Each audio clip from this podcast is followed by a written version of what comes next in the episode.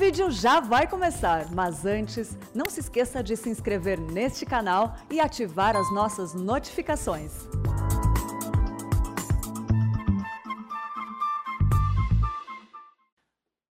Irmãos, é duro a gente pregar tendo o pastor sentado aqui, né? Mas.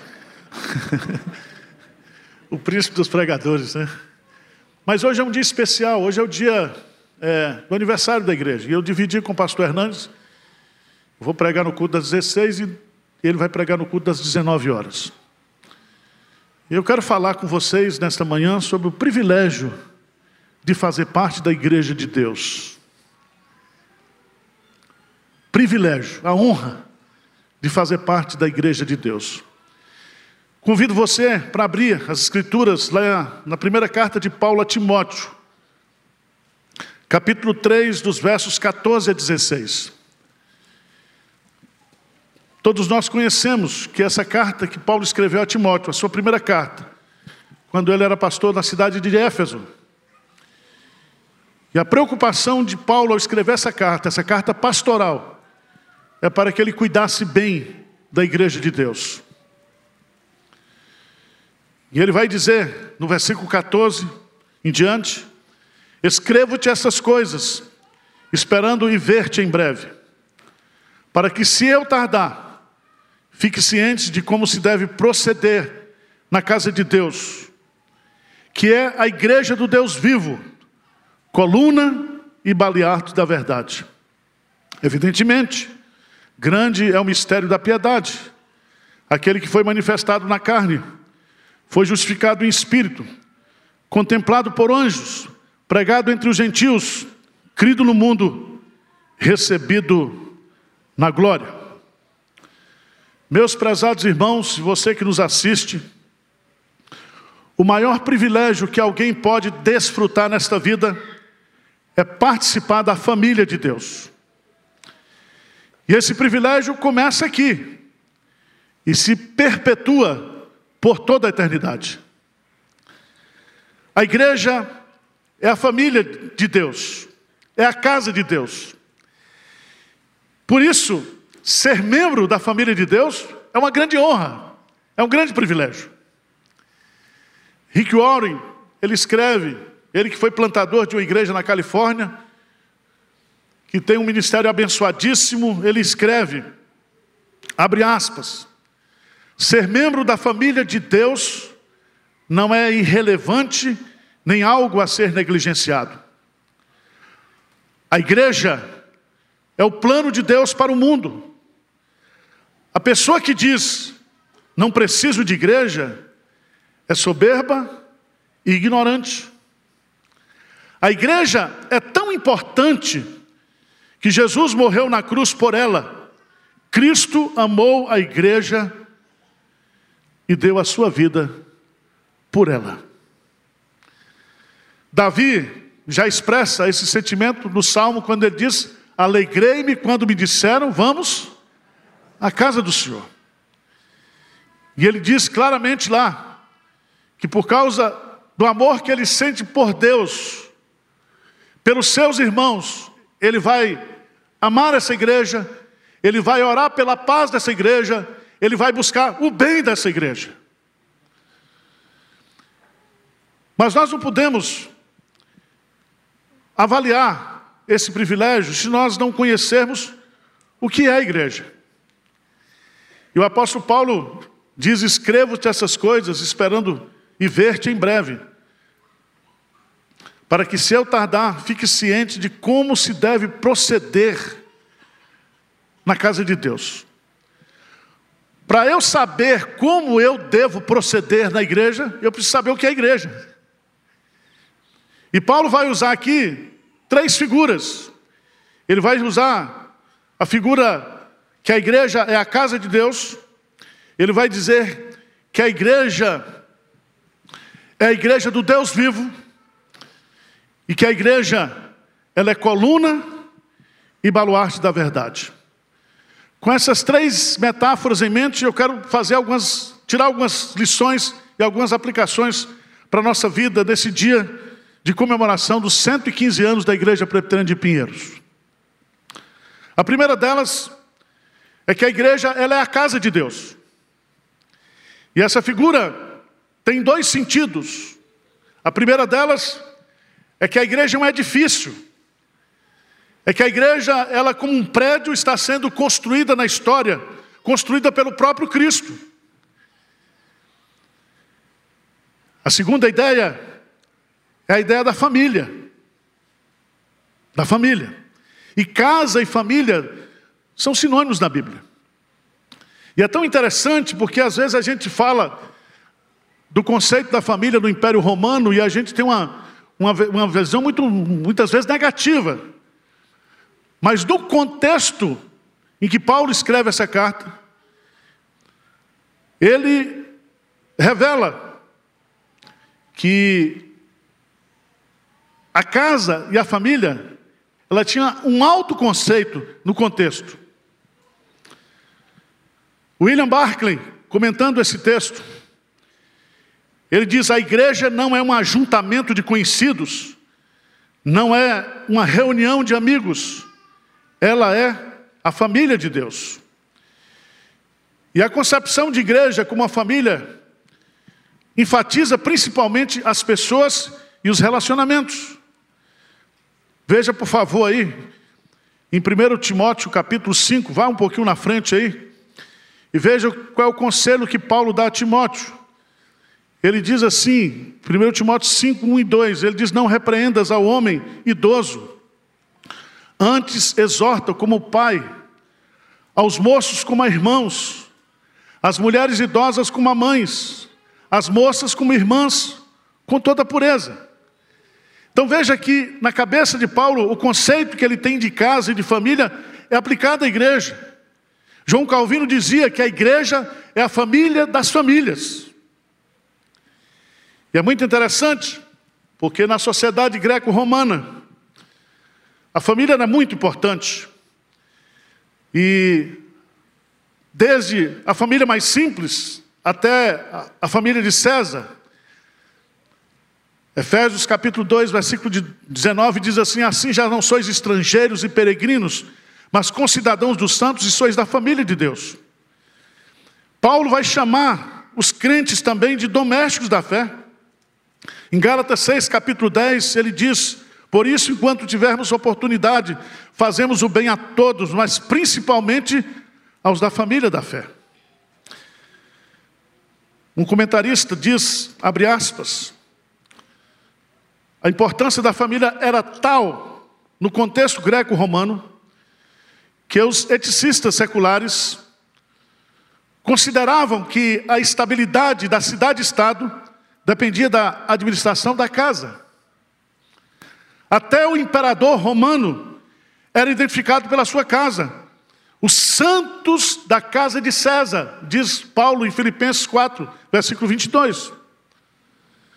E Paulo, então, ele está aqui enfatizando nesse contexto a força que essa figura tem de igreja como casa de Deus, como família de Deus. E essa figura, ela tem muito a nos ensinar. Porque a figura da família indica uma série de necessidades que só podem ser atendidas no ambiente familiar. Família significa identidade. Família significa aceitação. Família significa refúgio, proteção, aceitação, carinho, afetividade. Quando a família falha, as consequências são destrutivas. Quando a igreja falha, as consequências são destrutivas. Por isso, eu e você, nós temos que olhar para a igreja de Pinheiros como uma família, como uma casa. Somos irmãos, somos filhos do mesmo Pai.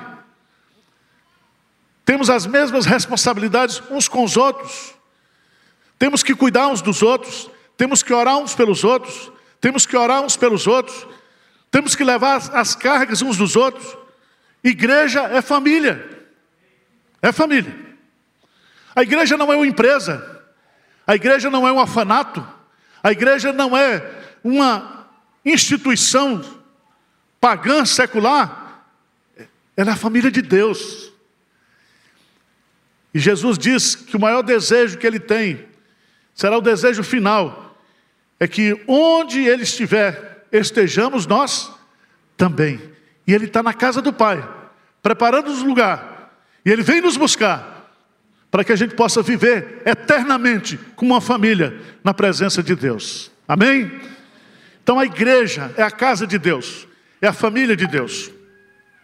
Mas em segundo lugar, a igreja, ela é a igreja do Deus vivo. A palavra igreja, eclesia, significa assembleia reunida por pessoas que foram chamadas. A preposição é que para fora e o verbo kalel significa chamados para fora. Nós somos tirados de dentro do mundo para fora do mundo, para vivermos uma vida santa, uma vida separada, para termos um cuidado específico de Deus. O espírito que habita na igreja não habita no mundo. A providência especial de Deus que age dentro da igreja não age no mundo. A igreja é a menina dos olhos de Deus, a igreja é a propriedade exclusiva de Deus.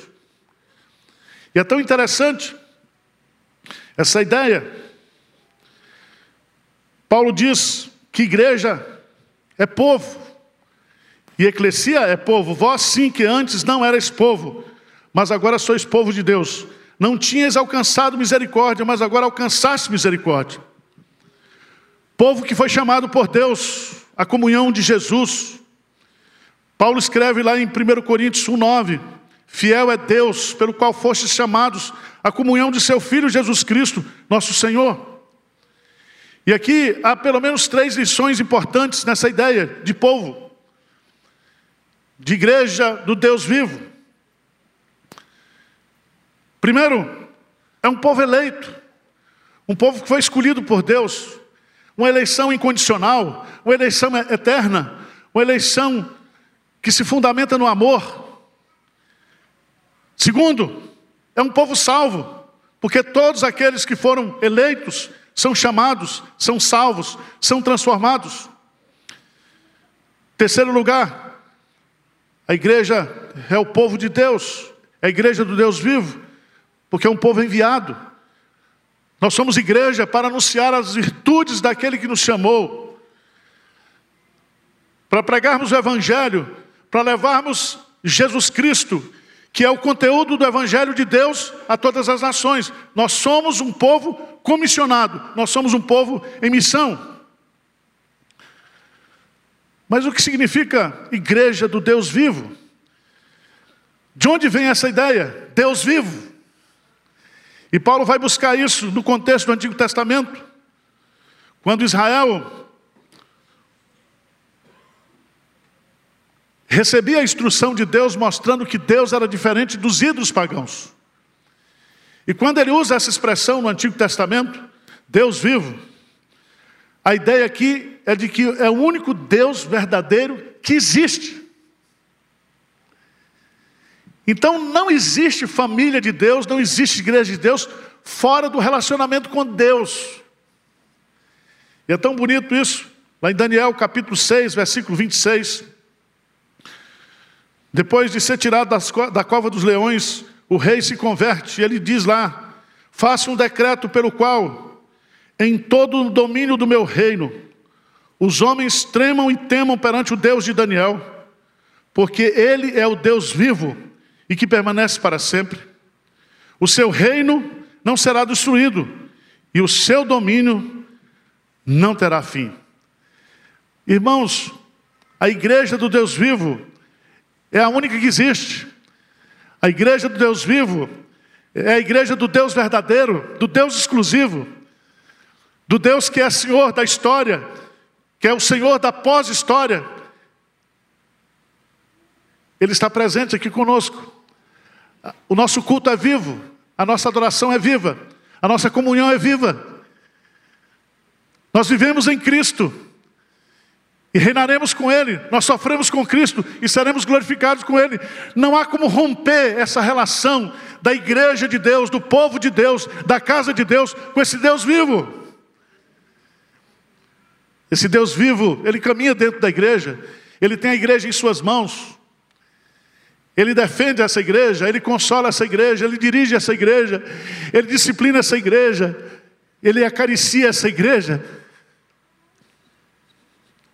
Essa igreja é de Deus, do Deus vivo e verdadeiro.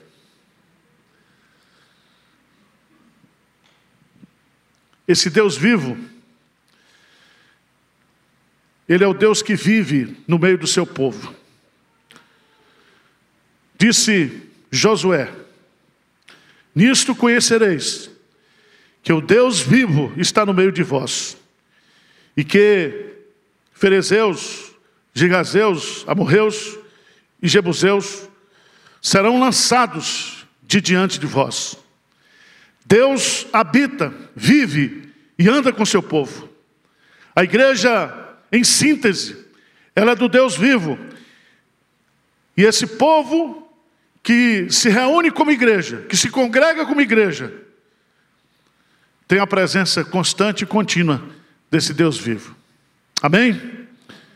Terceiro lugar, a igreja, ela é coluna e baluarte da verdade. Paulo agora sai do ambiente da família e vai para duas figuras da construção civil, duas figuras da arquitetura da sua época. Coluna, a palavra coluna no grego estilos, significa pilar de sustentação. São os pilares que sustentam o telhado, que sustentam toda a estrutura da obra. Mas ele diz também que a igreja ela é baluarte. E a palavra baluarte ela é tirada da construção do aspecto da ornamentação. Não é somente aqueles pilares que seguram, mas aqueles pilares que embelezam, aqueles detalhes que embelezam as construções. Tivemos a oportunidade de visitar a cidade de Éfeso em 2013. E essa cidade ela está sendo escavada na Ásia Menor, no sul da Turquia.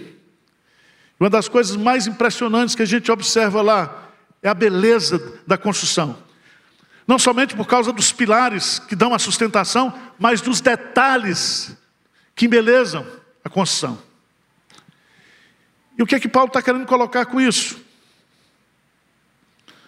Paulo está ensinando três verdades básicas aqui. Três verdades básicas. A primeira delas é que a verdade é a base da igreja. O que sustenta a igreja é a verdade. E a verdade é Deus. E a verdade é Jesus. E a verdade é o Espírito Santo. E a verdade é a palavra de Deus. Então o que sustenta a igreja não é a mentira, não é a falsidade, é a verdade. É a verdade que liberta, é a verdade que transforma, é a verdade que ilumina, é a verdade que dirige. A igreja tem como base a verdade. Segundo lugar, a verdade é a vida da igreja. O que mantém a igreja de pé, o que mantém a igreja viva, é a verdade. E isso é tão interessante, porque para a igreja estar viva, o espírito da verdade está dentro da igreja. O Espírito da verdade está dentro de você, de cada um crente. Você está selado com o Espírito da verdade. Você anda no caminho, na verdade e na vida que é Jesus Cristo. Você adora o verdadeiro Deus. Você está em comunhão com o Deus verdadeiro. Então, quem nutre, quem dá vida, quem sustenta a verdade, por isso que quando a igreja se afasta de Deus, quando a igreja se afasta da palavra de Deus, ela morre. Ela morre. Por isso que nesses 115 anos, a nossa ênfase, e foi colocada pelo pastor hoje cedo aqui, falando sobre o Evangelho de Deus. é que só nós estamos de pé nesses 115 anos porque nós não, nos, nós não abrimos mão da verdade. E não vamos abrir. Não temos medo de perseguição, não temos medo de governos autoritários, de sistemas ideológicos. A verdade de Deus prevalecerá. Maior é aquele que está em nós do que aquele que está no mundo. Mas em terceiro lugar, a verdade é a base da igreja, a verdade é a vida da igreja. A verdade é a mensagem da igreja. Nós temos que pregar a verdade. A igreja prega ensina a palavra de Deus. Tal como o baluarte, a igreja vive, protege, sustenta, exibe e proclama as palavras da vida. E é essa vida, ela é gerada pela verdade que é pregada. Vós sois meus discípulos, se vocês permanecerem nas minhas palavras.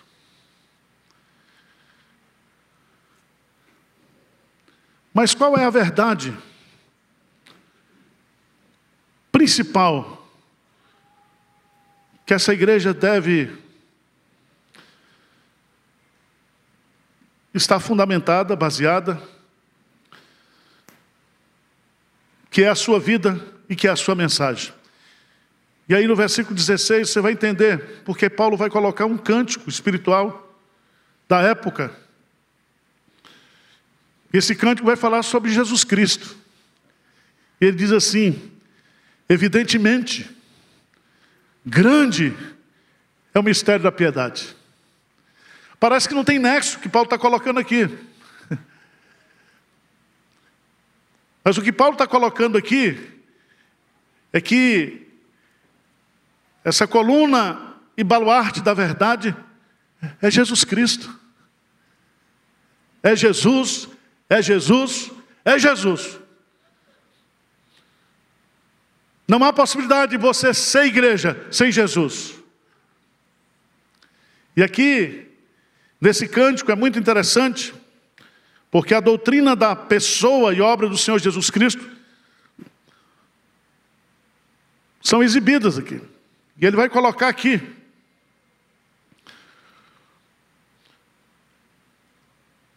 As seis características que se completam aqui, revelando três verdades.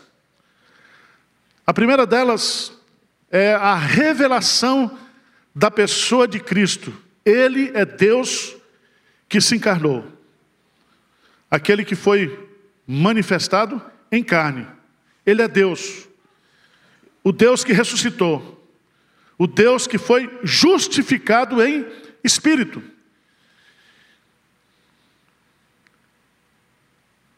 Segunda coisa que ele destaca aqui é o testemunho de Cristo. No céu, Jesus Cristo foi contemplado por anjos. Na terra, Jesus Cristo é pregado aos gentios, ele é levado a todas as nações. E para encerrar, a recepção de Cristo entre os homens. Ele é crido no mundo. A, a recepção de Cristo nos céus. Ele é recebido na glória. Louvado seja o nome do Senhor Jesus Cristo. Porque ao nome de Jesus se dobrará Todo joelho e toda língua confessará que Jesus Cristo é, é o Senhor. E o nosso compromisso como igreja presbiteriana de Pinheiros é com o Senhor Jesus. Nós não abrimos mão da centralidade de Cristo. E eu quero desafiar você. Desafiar você. Você que muitas vezes se decepciona com a igreja se decepciona com o pastor. Você que muitas vezes queria um relacionamento mais profundo, mais amigável, mais próximo. Você que muitas vezes já passou até por ser machucado na igreja e a sua tendência é se isolar, é não é perder o sabor, perder a alegria, perder o encantamento pela igreja. Mas eu quero dizer em nome de Jesus nesta manhã, não faça isso. Não faça isso. Venha à igreja por causa de Deus. Venha à igreja porque você precisa vir para a igreja. Venha para a igreja porque seu irmão precisa de você. Venha à igreja porque você precisa ser instruído para cumprir a sua missão no mundo. Ame a sua igreja. Cristo amou a sua igreja. E eu, como integrante dessa igreja, tenho que amar essa igreja. E tenho que trabalhar para o crescimento e para o bem dessa igreja. Amém? Então, nesses 115 anos, que você renove o seu compromisso, seu coração.